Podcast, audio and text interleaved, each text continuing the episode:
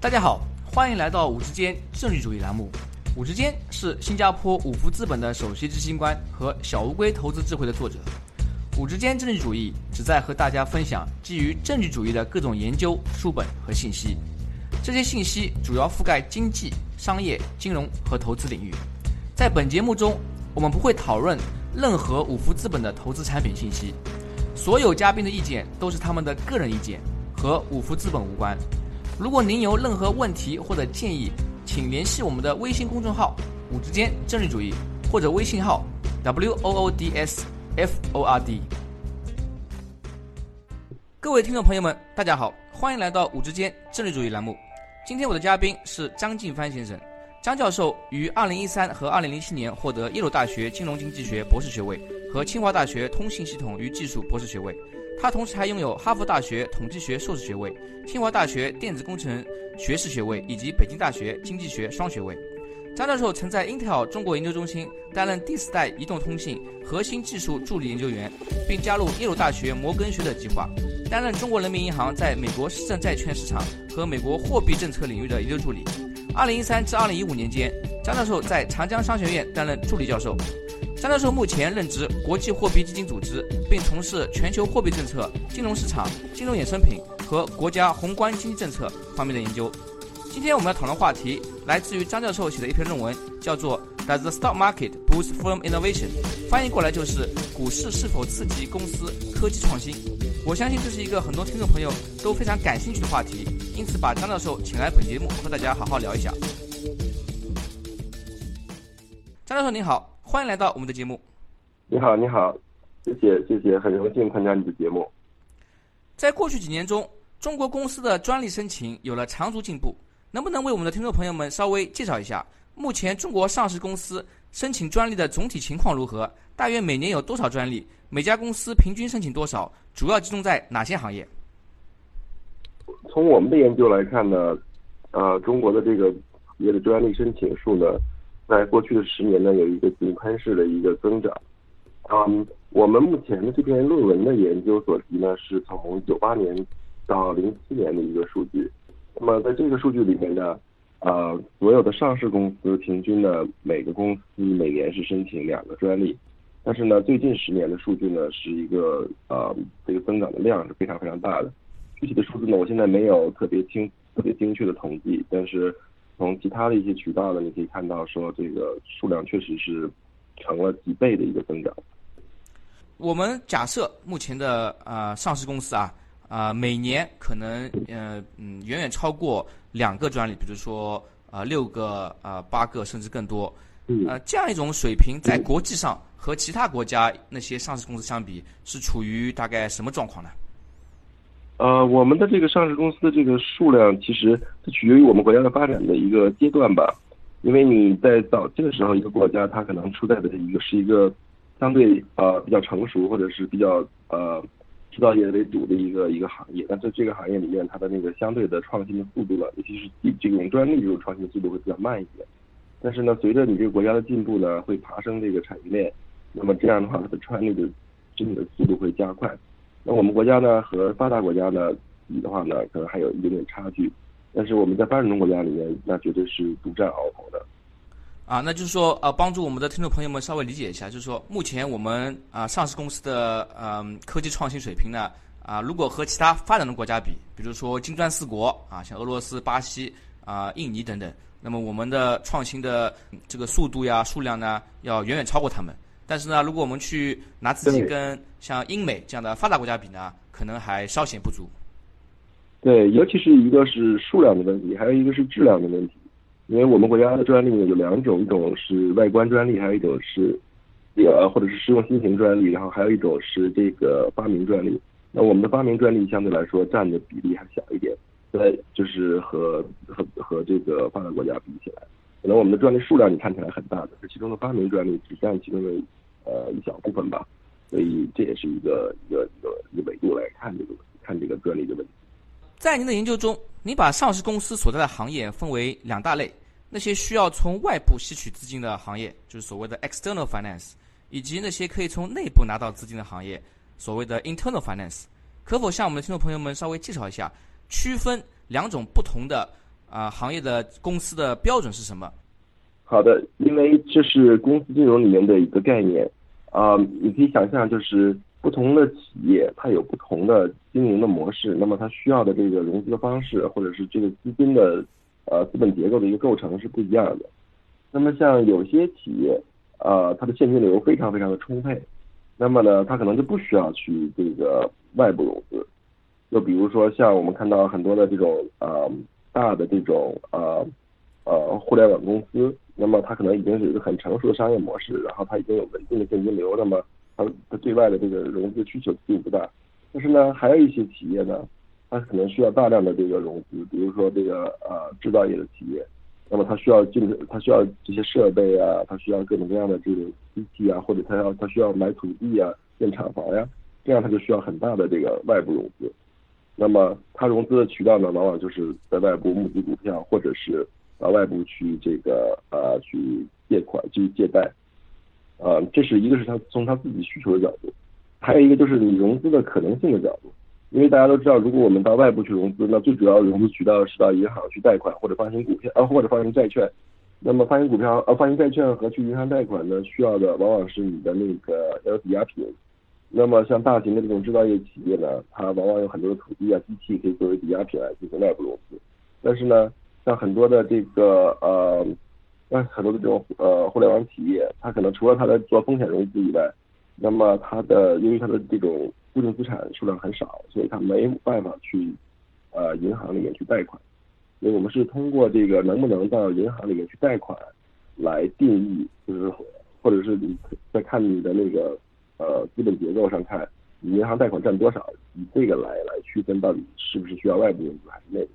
在这里，我帮助听众朋友们理解一下，就在您的这个论文研究中啊，主要是看该公司从银行贷款的数量以及难度。如果他们可以从银行啊取得很多贷款，那么他们就会被归类为外部融资的行业啊或者企业；反之，则会被归类为内部融资的啊行业或者企业。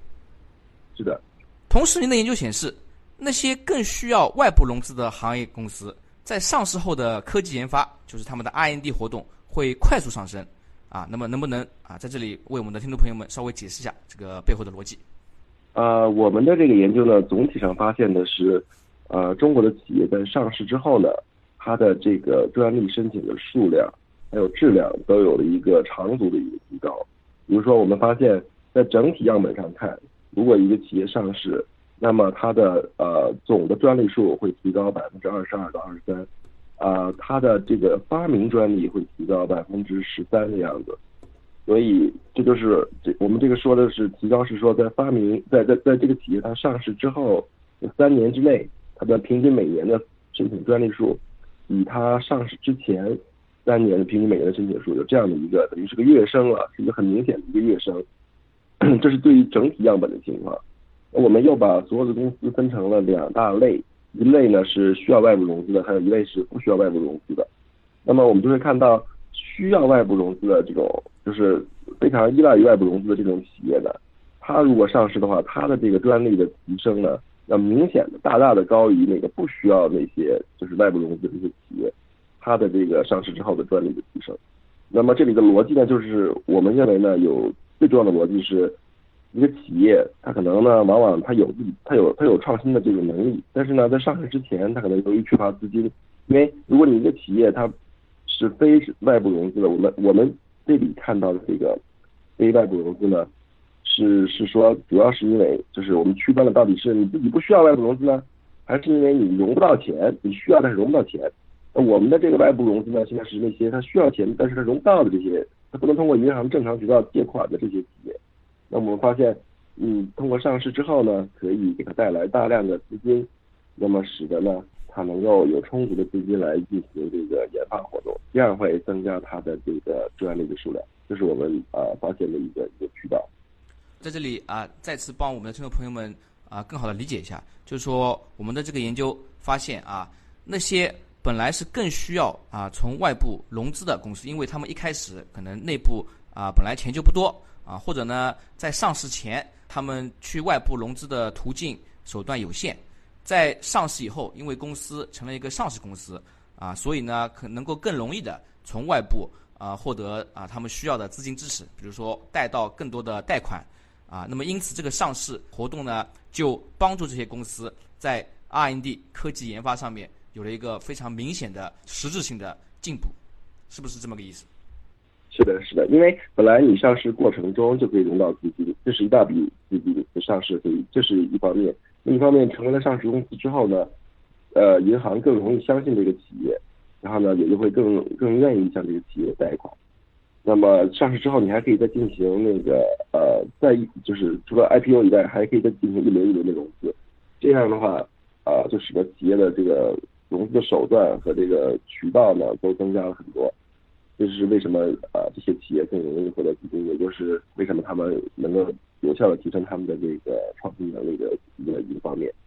您的研究同时也发现，民营企业在上市后比国营企业在研发上的进步更大啊。那么在这里可不可以啊，也为我们听众朋友们稍微解释一下这个民营跟国营的区别，和我们刚刚说到的啊外部融资跟内部融资的区别之间有没有啊互相的关联性？以及为什么民营企业在上市后能够得到的这个研发上进步更大？确实，这个民营企业和国有企业和这个内部融资、外部融资是有一定关联性的。因为呢，这个呃，一般上市的这个国有企业，它都是这个以这个大型的这个制造业企业为主。那么呢，这种大型制造业企业呢，它的抵押品非常充沛，再加上它是国有企业，所以呢，它天然的向在向这个银行贷款的时候，它的这个资金更好。那么呢，它相对受到的外部的从银行的这个贷款的约束就更小。那你它本来就已经有足够的资金，那这样的话呢，它上市，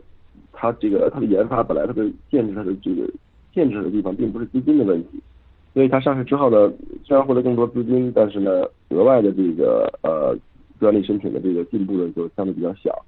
但是民营企业呢，由于由于它没有上市的时候呢，它的这个资信比较差。另外，它的这个固定资产的这个数量也不如这个呃国有企业的多，所以呢，它受到的这个银行方面贷款的这个抵押比较大。这样的话，上市呢给它提供它特别需要的这个资金，这样对它的这个呃创新的帮助就会比较大。这是呃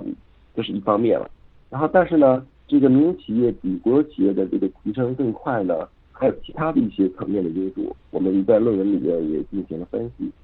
一个呢，就是这个激励机制的问题，因为呢，这个我们发现呢，像在民营企业里面，啊，往往会给高管这个赋予很多的股权，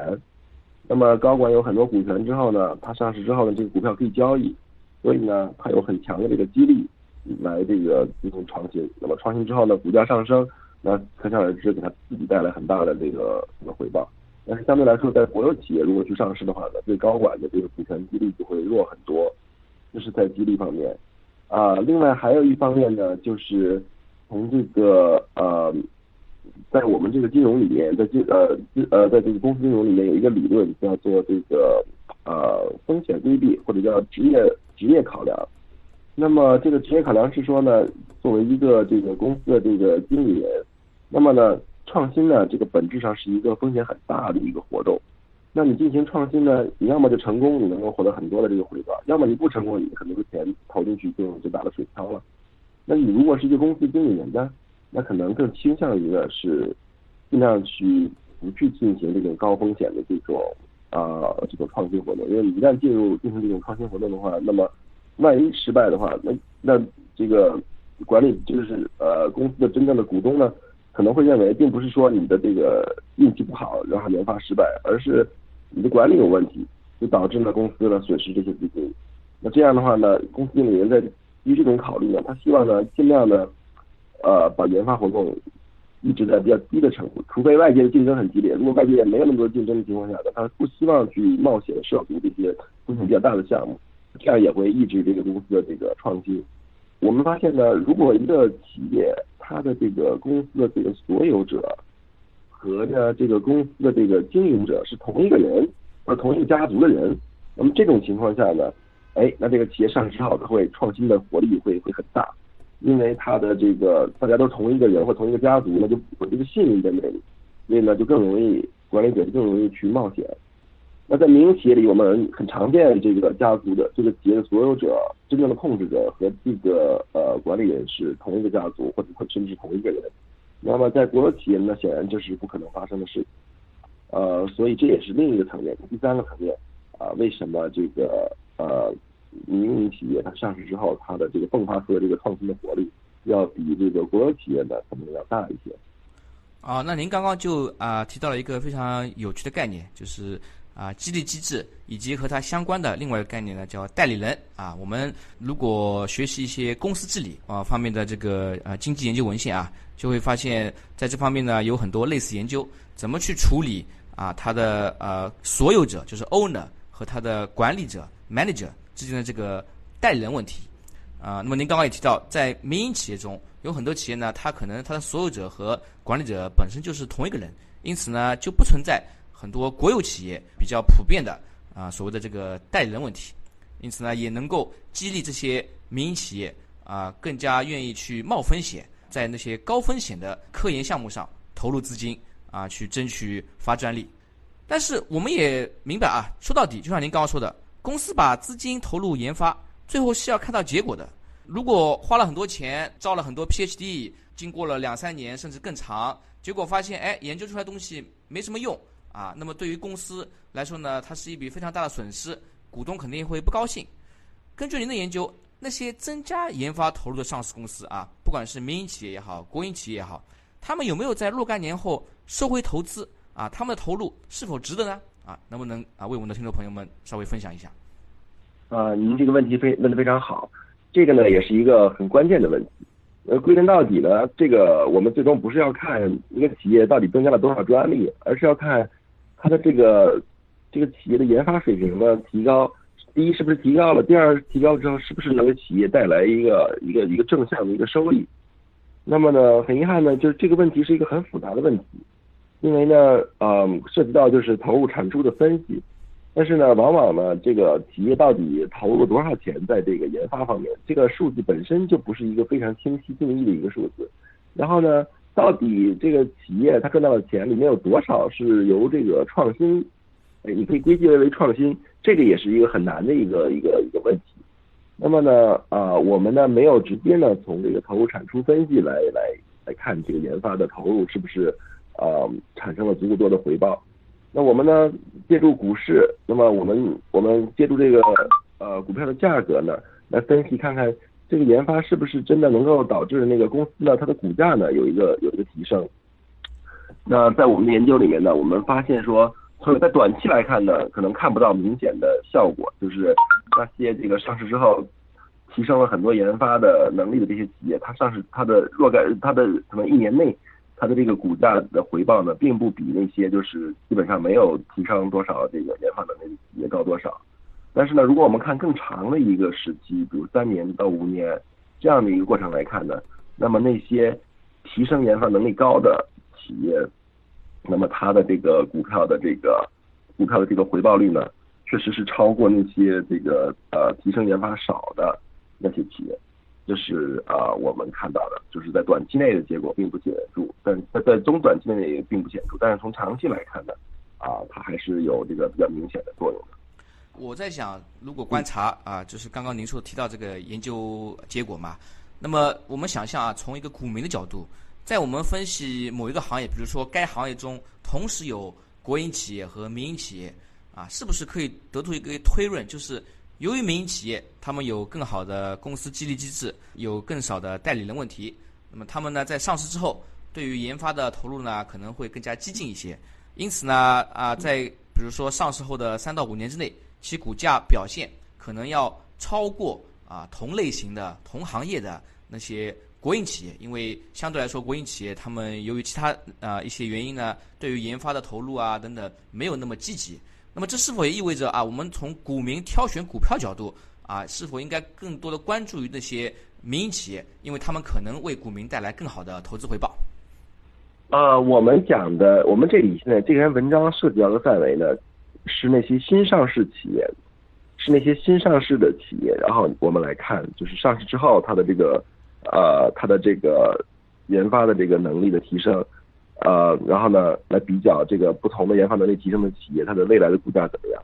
但是呢，您提到的这个问题呢，涉及到不光是 IPO 的企业，还涉及到就是在市场上已经长期存在的这些企业。嗯，那么呢，这个呢是已经超出了我们这个研究的范畴。嗯，所以呢，啊，我觉得呢，就是如果在真正做研究的时候呢，呃，是要再进一步考虑其他的一些因素的，尤其是一些估值的因素。可能有一些企业它的这个研发能力提升很快，然后但是呢，由于它已经成为了热点，那么它的估值已经很贵了。那么估值很贵的时候呢，那么可想而知，那么未来它的回报的可能会受到一些影响。所以呢，这个我们提到的我们的研究的成果呢，其实呢是可以给投资者一点点这个启示。但是呢，在综合在在你真正做资产配置的时候呢，是需要综合来考虑的。但是我们的这个研究呢，有一点点好处，就是说，因为在股票市场上很多都是短期投资者。那么短期投资者呢，他会呃忽视掉这个企业的一些基本面的信息，尤其呢是对这种研发能力的这样的这样这这种信息，它的这种呃它的考虑呢会比较少啊。我们的研究呢证明呢，这种这种研发能力，这种你可能在短期内看不到效果的这种能力呢，其实在长期可能对企业的成功呢是一个很重要的一个因素。我们觉得呢，这个这个论文呢可以对。对对，投资者的这种价值投资的理念呢，希望有一定的帮助。那么这也涉及到，就是我之前跟很多投资者进行沟通，同时我本人写的很多文章呢，也提到，第一，我们中国股市啊，A 股差不多有百分之八十的交易量来自于散户啊，那么很多呢都是投机性非常强的，交易次数很频繁的啊，那些短期的投机型散户。另外一方面呢，啊，很多人可能抱怨啊，我说中国的股市投机面很强啊，你看有这么多投机者。但是呢，啊，像你的研究也显示了，啊，事实上，如果我们啊去仔细的观察那些公司，他们其实很多公司呢也是有一个长期打算，特别是他们在成功的 IPO 上市之后，啊，有了更大的动力，有了呃更多的外部的资金来源，啊，去帮助他们追求啊 R&D，就是这些科技研发。啊，研究显示呢，在若干年后，比如说三到五年之后，啊，确实这些科技研发有了成果呢，可以帮助公司。提高它的盈利能力，提高它的股价啊，那么这也是对于我们的广大投资者来说啊，需要注意的一个非常有趣的啊研究结论啊。同时啊，我们知道国内 A 股它一开始呢是审批制，后来改为核准制，因此一家好的企业要想上主板啊是非常不容易的一件事情，有时候要啊要排队好几年。对于那些短期内无法上 A 股的公司，他们的科技研发活动是不是就会受到影响？有什么其他办法可以弥补这一缺陷？呃，我们研这项研究其实并不涉及到那些那些本来可以上，但是呢没有上成的这些企业，我们并没有去看就是这些企业会会会怎么样。但是从我们的这个研究里呢，似乎呢可以得到一定的这个推论，就是说，如果他们能够上市的话呢，他们获得资金会增加，那么他们的研发能力呢也会有相应的这个这个提升。但是呢。也值得注意，就是说，因为我们的受到数据的这个影响和限制，那么我们的研究呢，数据是采集自九七年到零八年，那么从零八年到现在又已经将近十年的时间了。那么这十年时间呢，中国的这个中国的这些这个 venture capital 啊，然后 PE 啊，包括这些的这些它的这个发展其实是非常迅猛的。那么呢，这可能呢也给这些初创企业呢更多的这个选择，更多的机会，能够获得资金。尤其是大家现在也可以看到，就是我们很多的这个我们的这些互联网企业，那么发展是非常蓬勃的和兴旺的。那么很大的原因呢，是因为他们在这个 IPO 之外呢，他们在私募股权呀，然后在这种 venture capital 上啊，他们都能获得很多的资金。所以呢，在这个方面呢，我觉得啊，现在来看的话呢，可能资金呢，甚至都不是一个最主要的问题。那尤其是在这些新兴行业的这些互联网行业里。啊，那么其他的一些制造行业可能还受到这个我们的论文受到所所比较这些因素的影响，但是至少在在最顶尖的这些新兴行业里面，其实呢，可能现在的这个企业初创企业获得的资金的这个满意程度要比以前要有大幅的改善，这也是我觉得我们的这个呃宏观啊，包括微观的这些政策的发共同发力的一个结果。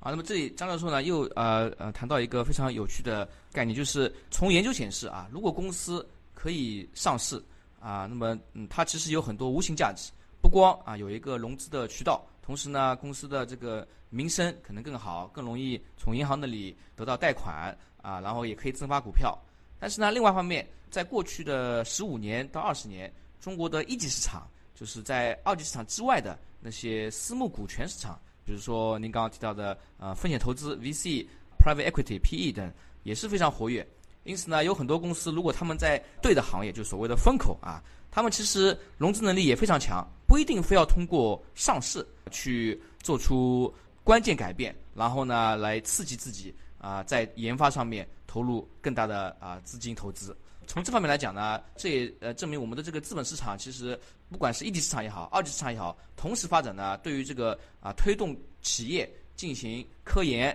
研发、推动科技进步呢啊是非常非常重要的。对对，我还想补充一点，就是上市呢，除了这个在我们的研究里哈，这个上市呢，除了提供资金以外，还有一个好处就是对人才的这个吸引力会有很大的提升。那么我们发现呢，为什么这个上市之后的企业它的那个它的这个研发呢，或者是专利申请会增加？很重要的原因呢，是因为有更多的这个研究研究者加入到这个公司里面。也就是说，公司一方面是有钱了，可以能够雇佣更多的这个研究者；那另一方面呢，也是因为这个研究者呢，更多的研究者愿意加入到这些上市企业，因为他觉得上市企业可能有一个这个更好的一个呃有有一个更好的这个形象，然后有个更好的品牌。嗯，所以呢，更愿意加入。另外呢，我们发现呢，研究者呢上市之后呢，也更少的离职了。那么这个呢，也涉及到就是我们前到前面说到的这个上市对于公司的这个，当然有资金方面的好处，但是也有品牌和这个形象各方面的其他的好处。谢谢收听五之间政治主义频道。如果您有任何问题或者建议，请联系我们的微信公众号“五之间政治主义”，或者我们的微信号。W O O D S F O R D，祝您有美好的一天。